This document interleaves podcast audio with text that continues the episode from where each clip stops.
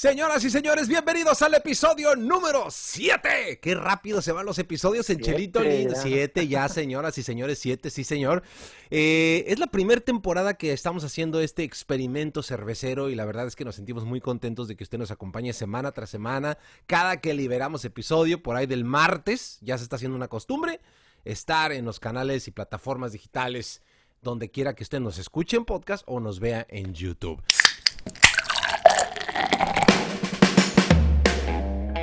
Me acompaña directamente del clásico de otoño disfrazado de pía pa. Estamos grabando en un día de Halloween. El señor de entregas rápidas y, y experto en el podcaster y los deportes, el señor Charlie. ¿Cómo estás, Charlie? ¿Qué onda, amigos? Muy bien. Paco, Fabián, saludos hasta Los Ángeles y Guadalajara. La chela que me acompaña el día de hoy es esta Alesmith, una clásica chela aquí en San Diego, la punto .394 de Alesmith en un Tony Win. Les voy a hablar más de esta chela en un ratito más. Ya está. Señores, señores, por este lado, un promotor de la ciencia, de la cultura, de las artes, eh, un lector asiduo de libros y libros, devorador de libros, diría yo, maestro de universidad allá en Guadalajara y un filósofo por naturaleza y un locuaz por adquisición. Él es Fabián Mora. Fabián, ¿cómo estás? Bienvenido. Psicólogo también de profesión. ¿eh? Sí, sí, muy bien, Paco. Muchas gracias por esa presentación tan extensa. Ni en las conferencias me presentan así. Y también a, Charlie un saludo y a todos los que nos ven y escuchan en las plataformas. Yo les traigo una cerveza de cervecería Rey Árbol. Es una Milkshake Pumpkin IPA. Entonces vamos a hablar un poco acerca de, de este experimento y de la cervecería. Tiene historia muy, muy interesante. Venga. Y bueno, yo soy el menos experto en diferentes áreas de este, de este cuadro que usted ve aquí. Pero soy Paco Rodríguez y estoy con ustedes con mucho gusto. El día de hoy la chela que me acompaña es ni más ni menos que una gran cerveza en cuerpo y en sabor, la cual estaremos eh, deleitando en unos minutos, pero le digo que es la Blue Moon, que curiosamente fue la primera cerveza que probé, fíjense la primer cerveza que yo probé fue esta. O sea, que me tomé una cerveza así completita fue esta. Entonces les platicaré del sabor, les platicaré por qué me acompaña el día de hoy. Así es que bienvenidos todos a un especial de otoño. Oigan, pues vamos directamente a servir las eh, chelitos y vamos a brindar por este episodio. Qué buen color tiene. Ah, qué buen olor, eh. qué bonito color. Bueno, salud, venga de ahí. Salud, salud, ¿cómo Salud. Va. Mm. Ah, está. wow. Sabe. Y no trae tanto alcohol según yo. Wow, esta tenía años que no la tomaba y ahora que mi paladar ha pasado por el arco iris de varias cervezas, créeme que llegar a esta cerveza otra vez es, es una grata sorpresa. Es grata sorpresa. Ya hicimos nuestro mm. brindis, señoras y señores. Ahora vámonos directamente con el mundo deportivo y el buen Charlie. La cerveza a través del deporte, Charlie. Pasaron varias cosas este fin de semana. Claro que sí. De hecho, eh, el día de hoy tenemos un especial de, otoñal. El tema es este, lo, otoñal. Y por eso yo decidí este, agarrar esta chela para acordarnos del clásico de otoño, la Serie Mundial que celebra el mes de octubre. Todos los años el mes de octubre celebra. Como sabemos, este año los que fue, se llevaron el campeonato son los Los Ángeles Dodgers. Aquí lo dijimos, hicimos el pronóstico que los Dodgers serían los campeones. Yo dije que en siete, ganaron en seis. Felicidades a los Dodgers, felicidades a sus fanáticos. Como pueden ver en mi camiseta, pues yo soy padre, eh, lo llevo en la sangre. Entonces no crean que estoy brincando de gusto por esa noticia, pero sí tengo muchos amigos que son Dodger fans 100%. Como les digo, mi hermano 100% Dodger fan y muchos de mis grandes amigos son Dodger fans. Y tenían 32 años sin ganar los Dodgers la Serie Mundial, la última vez en el 1988, que pues a Paco y a mí sí nos tocó este, tal vez, tenemos memorias de, de, esos, equipos. Tom La Sorda. este, con, con, este obviamente con, con, el zurdo de oro en el montículo, el Toro Valenzuela. Toro Valenzuela, bueno, este, tantos jugadores que, que, que, que, me llegan a la memoria de esos, de esos años. Y pues vimos una serie muy entretenida, la verdad, muy buena. Un, un partido ganaban los Dodgers, otro partido ganaba Tampa Bay y así se iban uno y uno.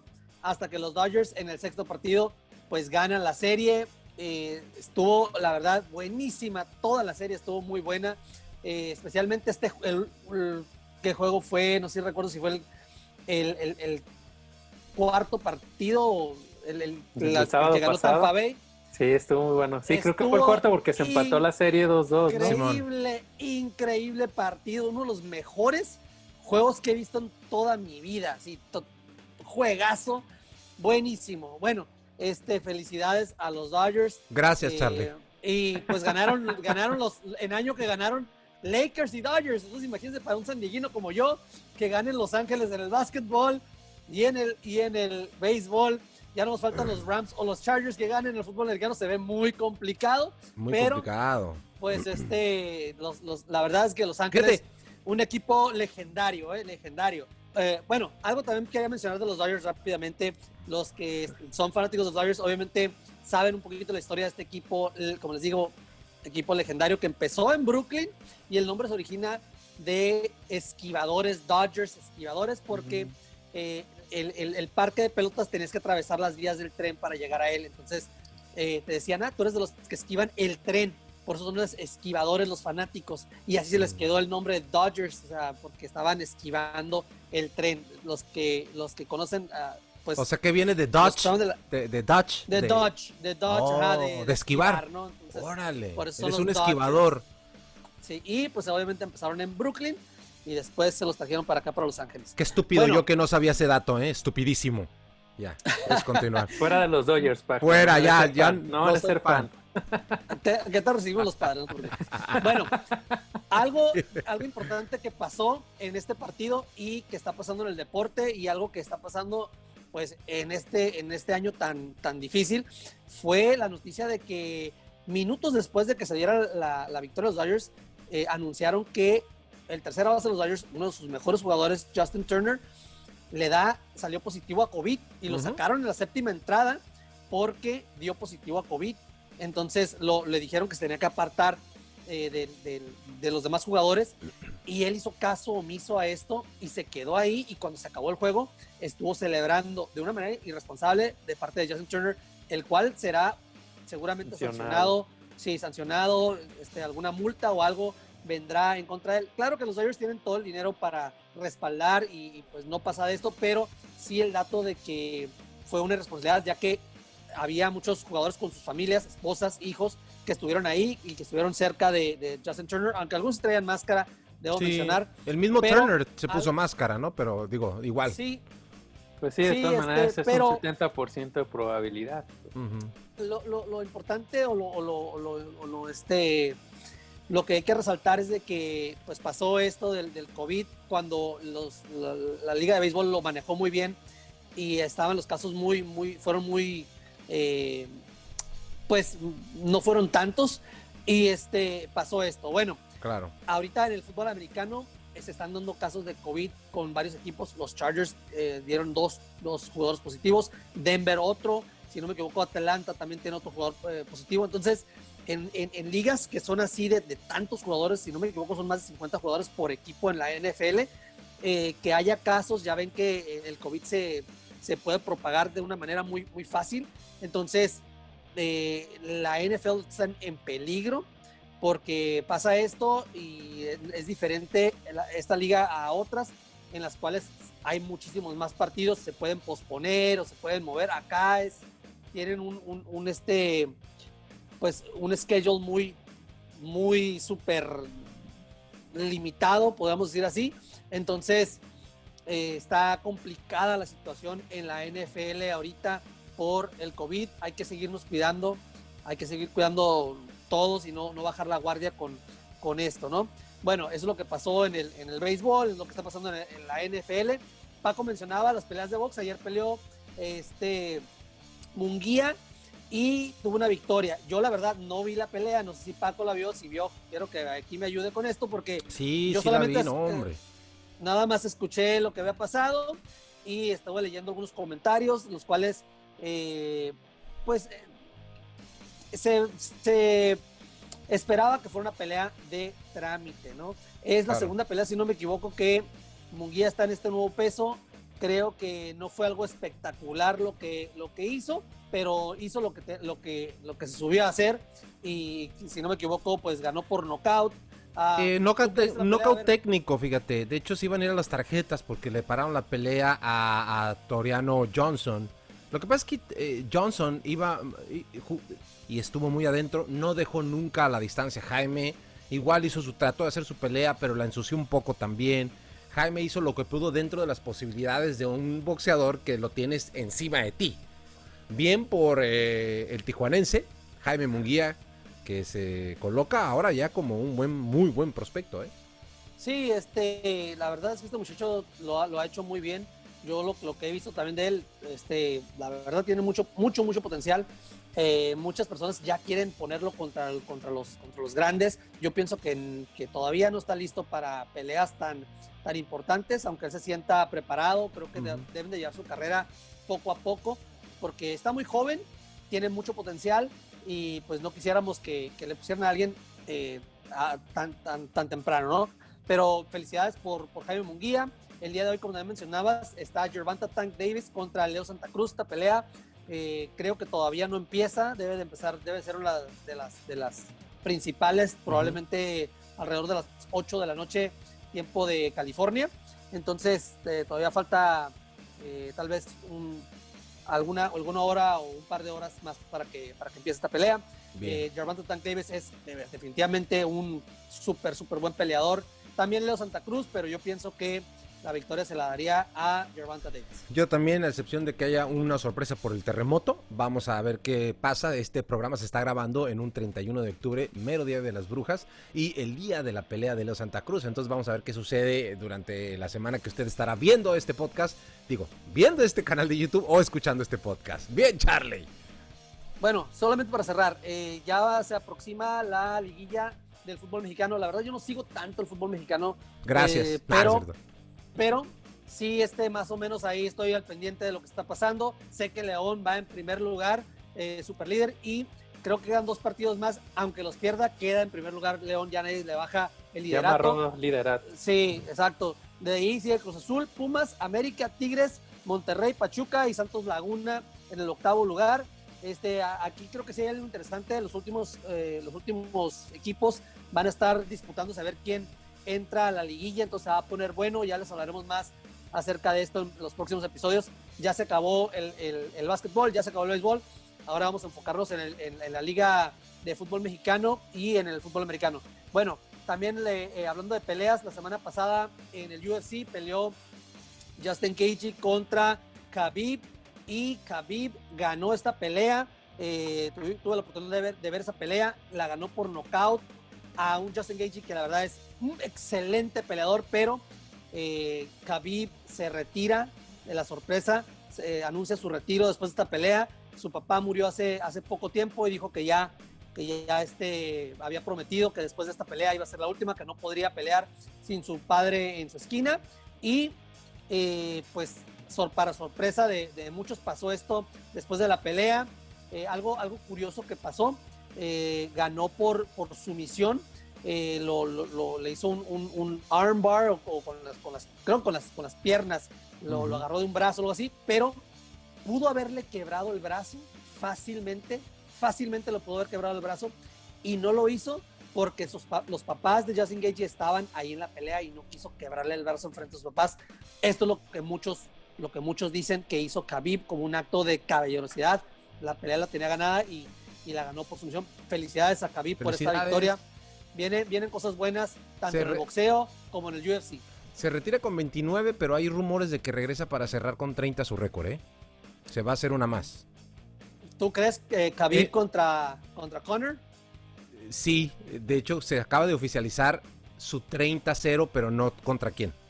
O sea, dicen, es oficial, cierra con 30 su carrera. Es lo que acaban de decir. Wow, wow, más no se sabe contra quién va. Eso hay que pues dejarlo fíjate que estaría muy bien porque sabemos que esta pelea, si se da, Khabib contra, contra, Conor, rompería todos los récords de taquilla de UFC.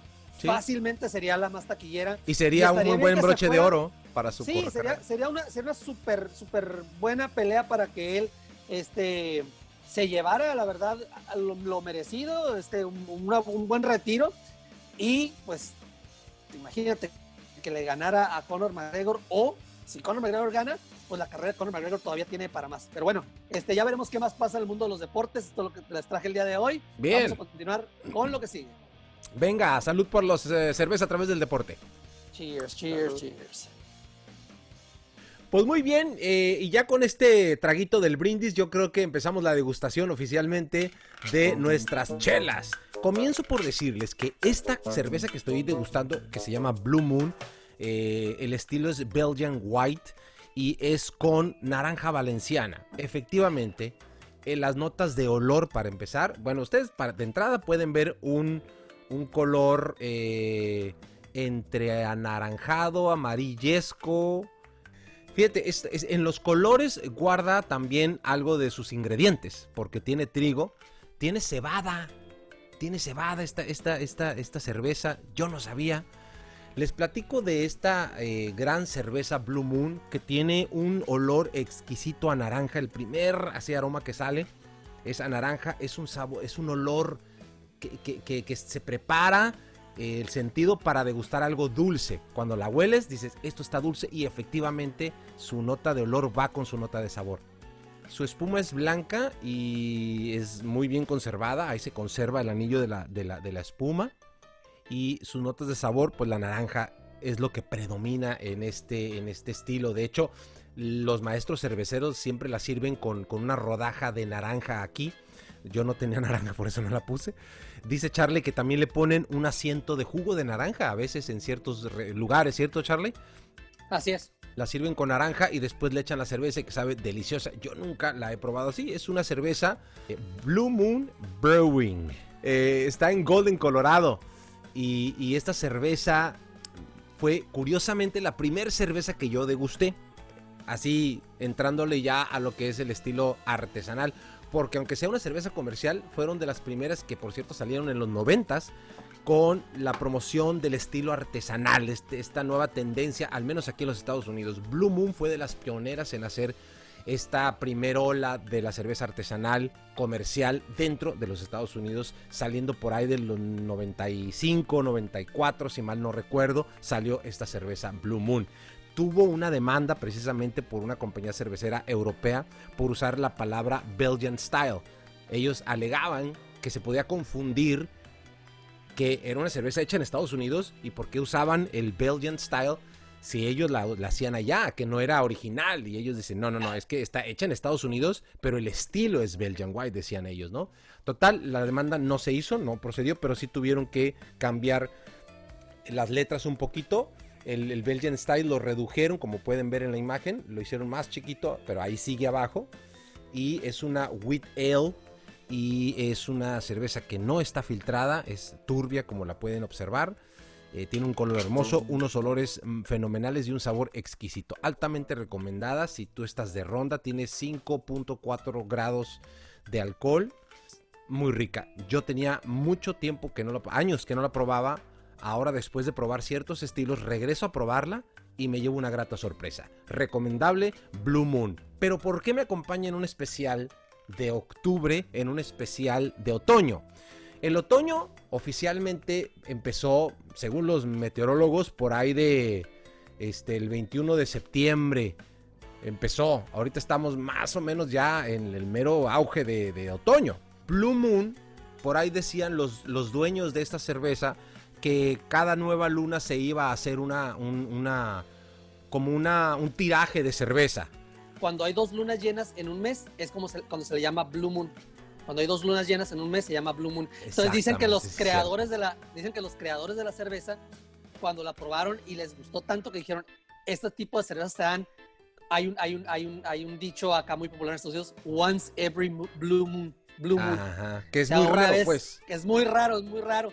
Entonces, este, por eso es de que le pusieron el nombre de Blue Moon, porque se da este, en, en, un, en un día como hoy de dos lunas llenas en un mes. Qué bueno que corriges el dato porque por ahí iba, ¿no? La, la, la, el, el, dato ese que, que, que comentaban. La historia. La historia. Pero me, me, encantó, me gustó, la trajimos y aquí está en degustación en Cherito Lindo. La sigo recomendando, aunque sea una cerveza comercial, pero es un clásico de la cerveza artesanal comercial dentro de los Estados Unidos. Blue Moon. Salud. Salud, salud, salud. Salud. Mi querido Charlie, ¿qué nos dice tu chelita el día de hoy? Bueno, fíjense, esta, esta chela está muy, muy rica. Eh, en honor al clásico de otoño, decidí este, hacer una reseña de esta que es la 394, o más bien punto 394 Pale Ale de eh, Alesmith. Eh, es una cerveza muy, muy tradicional ya aquí en San Diego.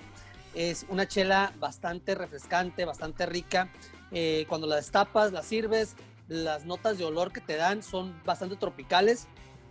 huele mucho como a durazno, huele mucho como a un poquito como a piña, mango, a toronja, a naranja, a, este, a mandarina, te dan esos, esos, esos, esos olores eh, al principio.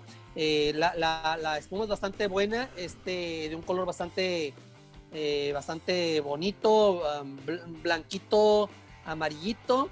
El color, si lo ven, es, es, claro, pero tiene un color como anaranjadizo. Este está muy, color muy pálido.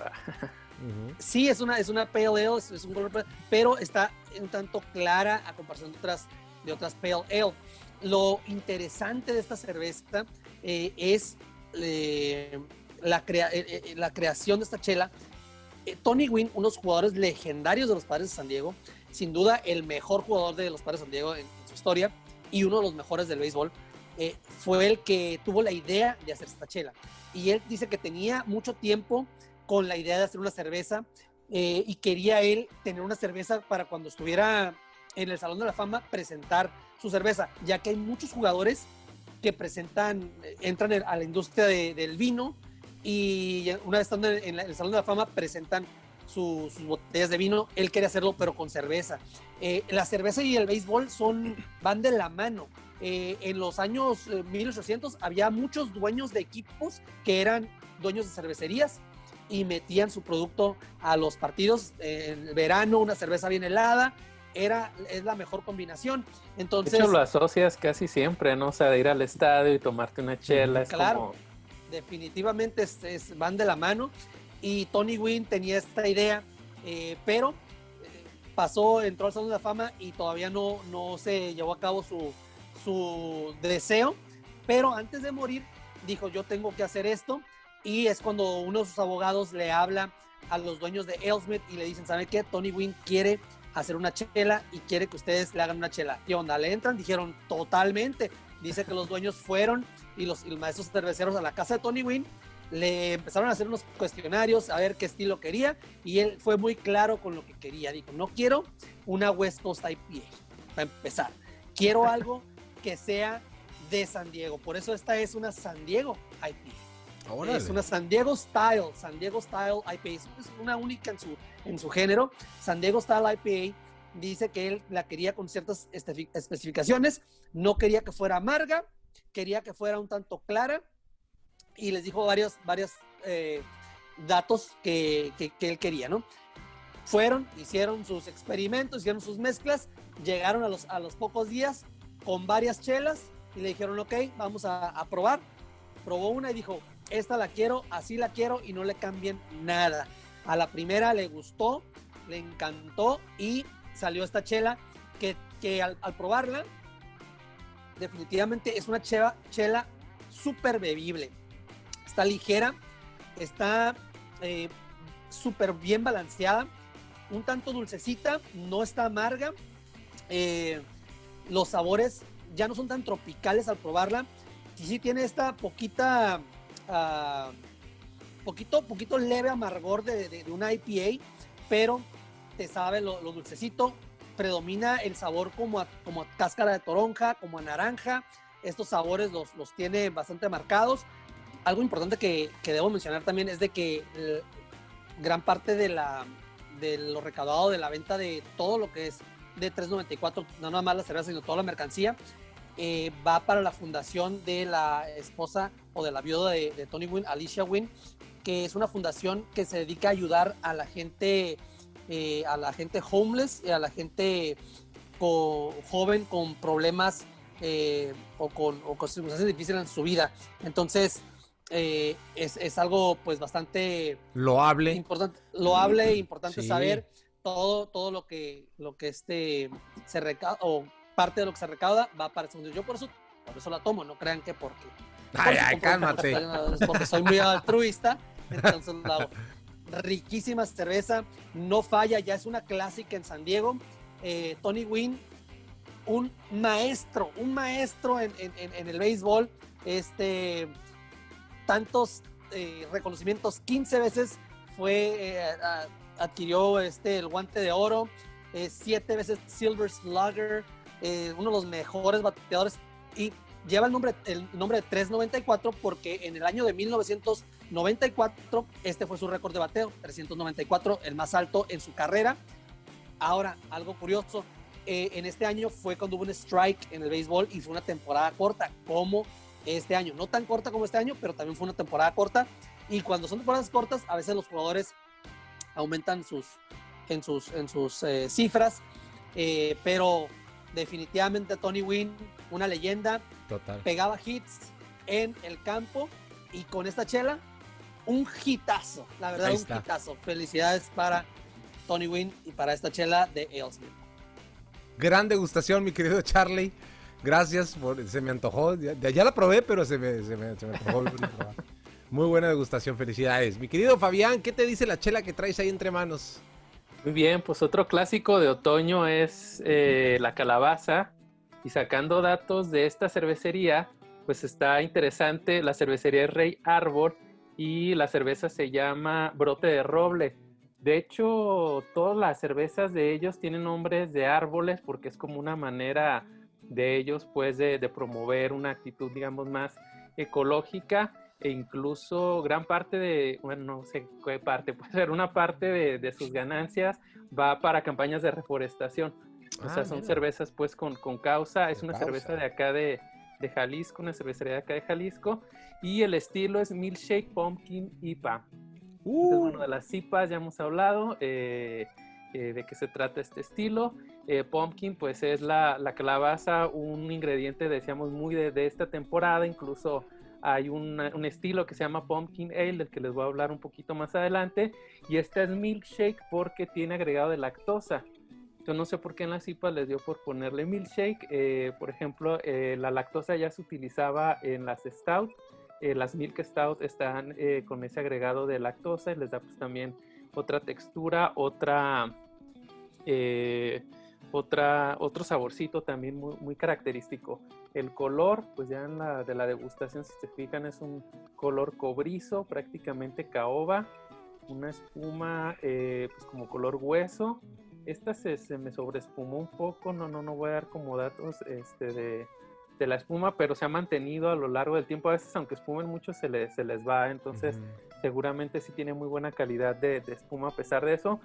Los aromas desde que la, la, destapé me dio el aroma de las notas de lúpulo, pero también notas como carameladas. De hecho, si yo la probara así como a ciegas, casi juraría, nomás porque no da tanto el hornazo del alcohol, este, una doble IPA. Ah, mira, qué interesante.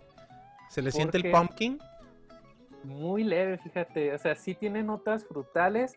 Fíjate, ¿sabes dónde se le siente más? En el retrogusto. Y, y, y, es e, esa nota como de, de, la calabaza, pero con especias, que es como preparan un poco el estilo que les voy a hablar más, más adelante. Esa es como la, la nota pumpkin de, de, esta cerveza. Yo la esperaba como un poco más turbia, porque generalmente las milkshake este, salen, salen así por la, por la lactosa, pero es un color bastante nítido. Está muy, muy olorosa. El lúpulo está ahí presente, aromas eh, frutales, como a como a chabacano, durazno, en ocasiones a piña. El sabor es similar al, aroma, pero en el sabor se, perciben eh, más las, las notas herbales, un retrogusto prolongación media. Y, lo curioso, pues el retrogusto se le siente más en, eh, en el retrogusto donde se siente más estas notas del, del pumpkin, de la, de la calabaza. Una cerveza muy rica, muy interesante, pues para, para la época. Salud por la degustación, señores. Señoras y señores, seguimos avanzando por Chelito Lindo y ahora nos toca el turno de la historia, de la cultura. Vamos a hacer un viaje donde el conocimiento forma parte de este canal y me alegra mucho presentarles a Fabián con el dato de la cerveza a través de la historia. Venga, Fabián. Muy bien, vamos a hablar hoy eh, de este clásico también de otoño que es el estilo como tal Pumpkin Ale, eh, que es un estilo que se remonta a eh, pues al antes de la fundación de los Estados Unidos cuando había colonos. Entonces muchos de ellos tenían este conocimiento de cómo hacer cerveza, sin embargo carecían aquí luego de los materiales, no había los, cereales que pudieran eh, producir eh, suficiente azúcar para hacer el mosto y empezaron a hacer la cerveza solamente con calabaza.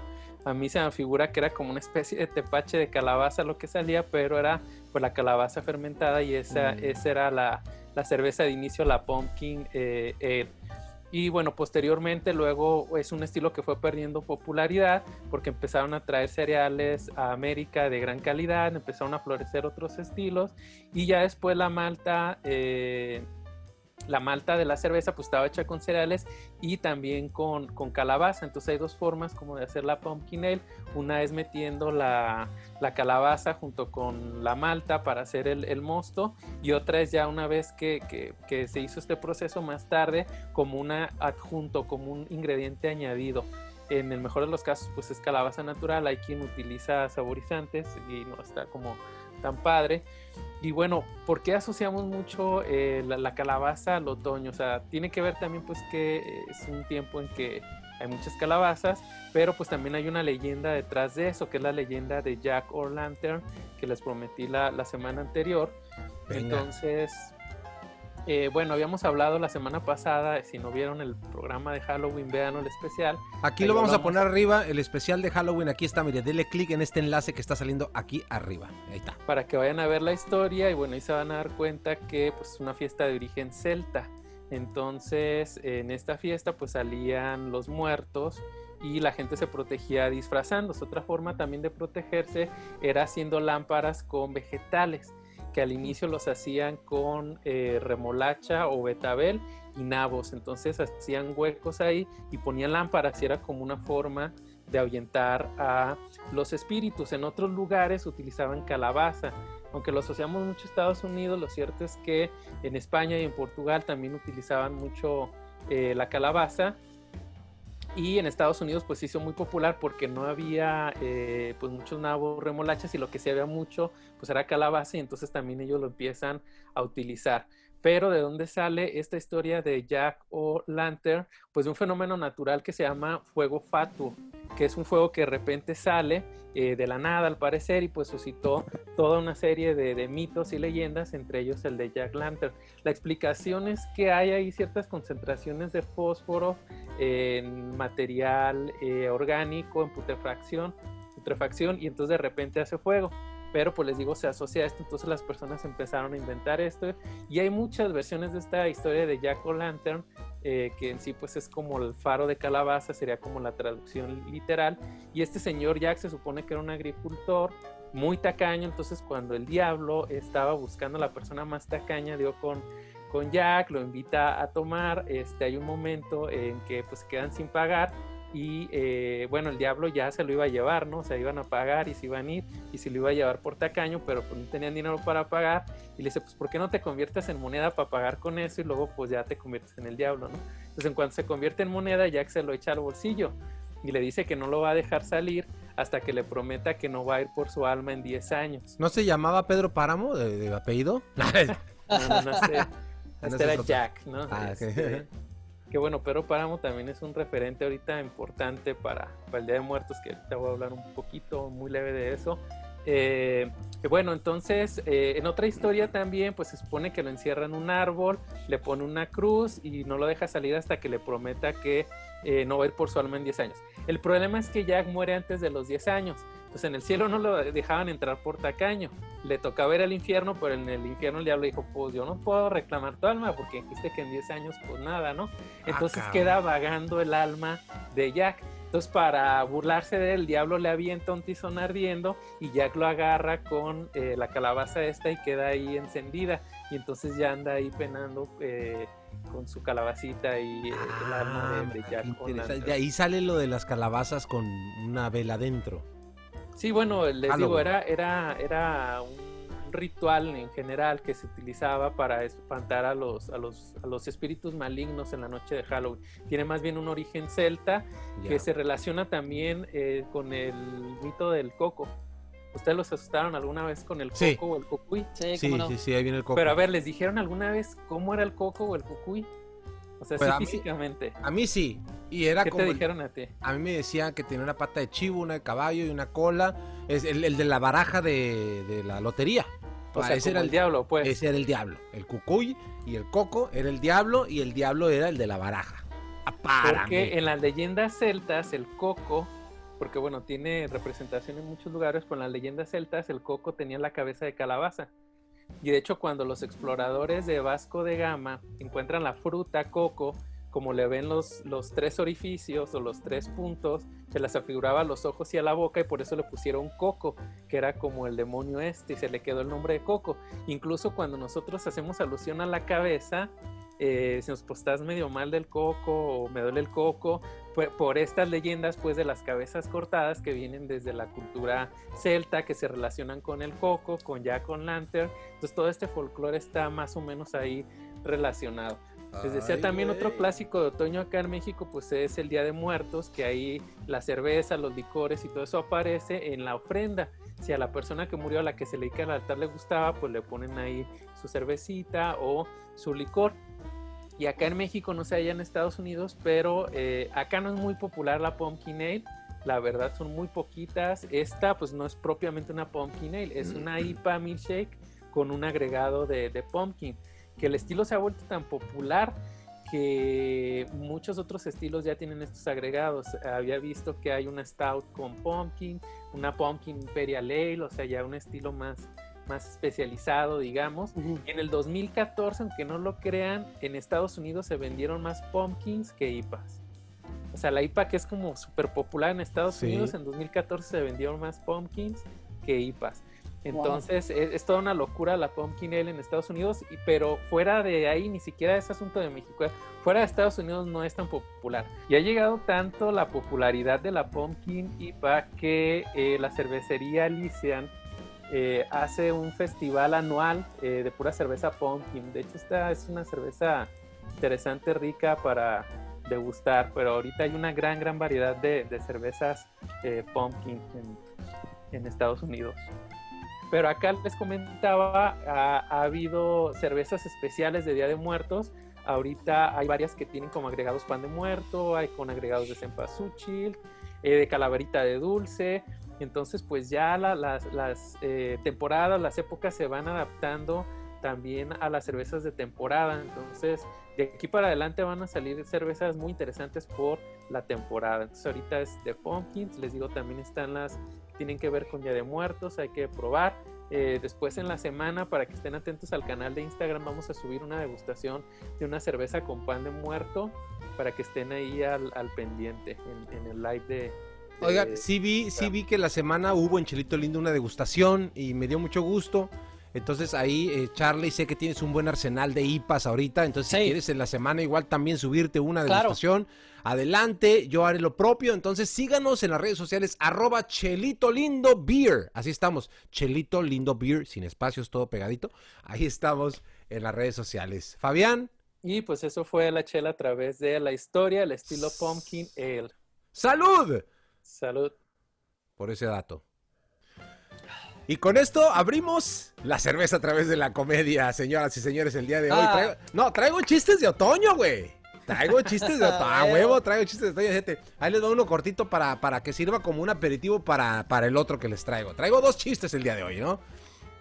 Ya te dice, estaba la parejita ahí bien tranquilos, ¿no? Noviando, eran los primeros besitos que se daban, una parejita de manita sudada, esas parejitas bonitas, parejitas inocentes, parejitas que te da gusto ver. Ya cuando llevas 20 años de casados, güey, y las ves en el parque y dices, mira, mira, mira, mira, mi amor, mira, mira, mira. ¿Te acuerdas cuando estábamos así, vieja? Cállate, estúpido. Esa, esas parejas, güey, esas parejas, ¿sabes? Y ahí estaban platicando en el parque de retos de la mano. Y hola, y que no sé qué, ay, ¿cómo te fue la semana? Bien. Y el vato andaba caliente, güey. ¿Ves que pues, se le, se le calentó la plancha y andaba caliente el vato? ¿No? Tipo Charlie, tipo Fabián, o sea, una cosa normal. una cosa. ¿Yo? Una cosa normal. Y dice el vato de repente, así de la nada, se le queda viendo y dice: Ay, ¿sabes qué? Es que. Te quiero decir algo. Y la muchacha voltea y le dice: Sí, dice. Este, me dan unas ganas de comerte todo el coño, le dice. Pero así, güey, se lo dijo así. y la morra le pela los ojos y le dice, ¿qué me estás diciendo? ¿Qué me dijiste? ¿Que tienes ganas de qué? Y la vio tan encabronada que el vato pues se, se, se, culió y dijo, no, que, que, que, que, me, tu cara me gusta mucho en otoño. Le quiso arreglar, eh, me gusta mucho en otoño. Y la morra voltea y le dice, ah, no, ahora me lo comes. O me cumples o me dejas como estaba. ya está. No era enojo, güey, era emoción, ¿no? Muy bueno, muy bueno. Muy bueno, muy bueno. Ahí les va otro. Estaban ahí en el salón Pepito y todos sus compas, ¿no, güey? Ya ves en el salón de ahí. Y la maestra, buenísimo, iba entrando la maestra, ¿no? Y todo. Pero los morros eran desmadrosos, liderados por Pepito, ah, obviamente, pinche Pepito. Y la maestra estaba harta, pero la maestra empezó a notar que cuando entraba al salón se les paraba el pito a todos. O sea, una cosa, no sé, muy rara, ¿no? O sea, de esas maestras, no sé, Fabián, si en tu universidad hay ese tipo de maestras, ¿verdad? Pero... No, acá es gente seria. Entraba la maestra y todo el mundo así, ay, morros bien calientes, ¿no? Y la maestra empezó a notar esto y dijo, ¿cómo le hago para que estos pinches mocosos se comporten? Digo, ya sé, voy a jugar con su pinche lujuria. Y les dice, miren niños, Miren, les voy a decir algo. Si ustedes se portan bien hoy, mañana me vengo en minifalda. Uh, no, güey. Ni una mosca pues, ahí pasaba, güey. Estaban todos bien atentos a la clase. No, mañana va Y sí, se las cumplió, güey. O sea, los morros bien portados. Y al día siguiente llega la maestra en minifalda, güey. No, todos los pinches morros sudando. Ay, mamacita, decía, ¿no? Y dice la maestra, ¿y si, y si hoy se portan bien, mañana me vengo en traje de baño. Uh, no, güey. Olvídate, todos los pinches morros, güey, bien atentos a la clase y así los traía la pinche maestra, o sea, al tiro los traía, ¿no? Y se le ocurre decir ese día que llegó en traje de baño, se las cumplió, llegó en traje de baño, buenísima. Y se le ocurre decir, cuando llegó en traje de baño, le dice, y si, y si mañana, y si ustedes hoy, dice, se portan bien, mañana me vengo con una hojita de parra nada más. Mete una hojita allá abajo, güey, una hojita nomás así, una pinche hojita y unas hojitas así en las boobies, güey, así. Mañana me No, güey, olvídate. No, no, no, ni respiraban los pinches mocosos, ni se movían. Nadie fue al baño. Todos estaban así, güey, estéticos, ¿no? Y se las cumplió. Va entrando la maestra, güey, con unas pinches hojitas de parra nomás en el cuerpo. Buenísima su piel, güey, toda. Y el Pepito se le empezó a ver, güey, todo. Y le, clavó la mirada en la hojita de abajo, güey. Pepito así bien, bien carioso, no la pinche. La mirada se la clavó, se le clavó, Y la maestra voltea y le dice, ¿qué pasó, Pepito? ¿Todo bien? Dice, no, sí, maestra, aquí esperando que sea otoño. pues ya es, ya, eso también. ¡Salud, salud! ¡Salud! Chistes otoñales, muy buenos. Chistes otoñales, chistes... Tiene que ser de temporada. Y con esto, señoras y señores, cerramos un episodio más de Chelito Lindo. Esperamos que a usted le haya ayudado a distraerse un poco y por supuesto si le ha gustado y es fan de la cerveza o piensa usted en algún momento tomar cerveza, pues asesórese aquí con los expertos cheleros, ¿verdad? Que tenemos degustaciones diferentes y les decimos el porqué del buen hábito de tomar cerveza. Todo con medida, ya lo sabe usted. Por supuesto, sea responsable y síganos en las redes sociales, arroba Chelito Lindo Beer en todas las redes sociales. Y suscríbase, dele click ahí en el botón de abajo que dice subscribe. Eh, es gratis, no le cuesta nada. Y nosotros, si usted se suscribe, podríamos viajar gratis a Alemania el año que entra al Oktoberfest, que es nuestro sueño. nos despedimos, Charlie. Bye, nos vemos. Saludos a todos. Muchas gracias por todos los datos, mi querido Fabián Mora. Hasta luego, hasta luego Paco, Charlie, amigos, amigas que nos escuchan y ven. Yo soy Paco Rodríguez, le decimos. Hasta la próxima, cheleros.